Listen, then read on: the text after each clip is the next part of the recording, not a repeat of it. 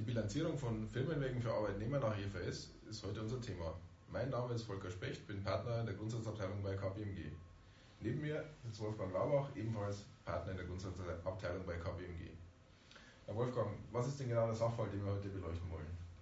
Ja, ein äh, recht typischer Sachverhalt, äh, äh, zumindest für, für die deutschen Unternehmen, wo die, den Mitarbeitern äh, in vielen Fällen ein Firmenwagen äh, überlassen wird. Hierbei ist der Grundsachverhalt so, dass der Arbeitgeber in der Regel diese äh, Autos anliest bei einem Hersteller oder bei einer Leasinggesellschaft und diese dann dem Mitarbeiter kostenlos zur Verfügung stellt.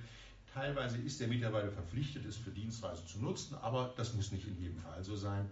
In manchen Fällen bekommt der Mitarbeiter es vollständig äh, kostenfrei zur Verfügung gestellt. In anderen Fällen werden ihm teilweise Beträge vom Bruttoarbeitslohn einbehalten.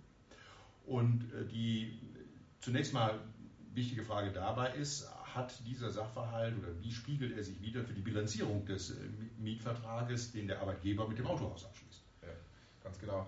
Das IDW hat sich auch mit dieser Frage beschäftigt, hat kürzlich ähm, das Modul M2 zum IFRS, ähm, zum RSHFV 50 IFRS 16 veröffentlicht. Ähm, dann der, der, Schlüssel zur Antwort auf die erste Frage, was mache ich mit dem Hauptleasingverhältnis, liegt darin, zu fragen, wer ist eigentlich Prinzipal dieses Leasingverhältnisses. Sprich, ist der Arbeitgeber Prinzipal für diesen Lease oder ist es Arbeitnehmer?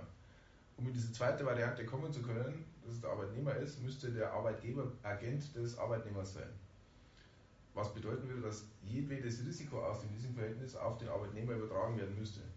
So, in Deutschland ist das arbeitsrechtlich faktisch ausgeschlossen, sodass das Ergebnis lautet, Prinzipal aus dem Leasingverhältnis mit der Herstellerbank ist in jedem Falle der Arbeitgeber. Jetzt haben wir die erste Frage geklärt. Die zweite Frage, noch viel spannender ist, wie bilde ich jetzt die Überlassung an den Arbeitnehmer ab? Ja, das ist sicherlich eine Frage, die äh, hier sehr wichtig ist und die auch lange diskutiert wurde. Denn man könnte ja zunächst mal äh, argumentieren, naja, der äh, Arbeitgeber schließt nun ein Untermietverhältnis mit dem Arbeitnehmer ab und ich habe hier ein Leasingverhältnis, was nach IFRS 16 zu bilanzieren wäre.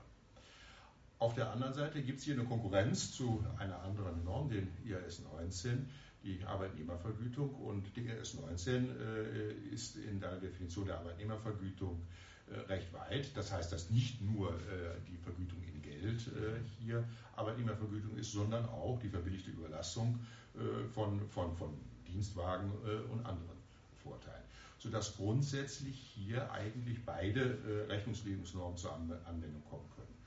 Und äh, das äh, IDW hat sich jetzt hier dafür ausgesprochen, dass man diese verbilligte Überlassung oder äh, Überlassung ganz äh, ohne äh, Leistung des Arbeitnehmers, dass man diese als äh, Arbeitnehmeraufwand abbildet, als Teil der Vergütung für den Arbeitnehmer.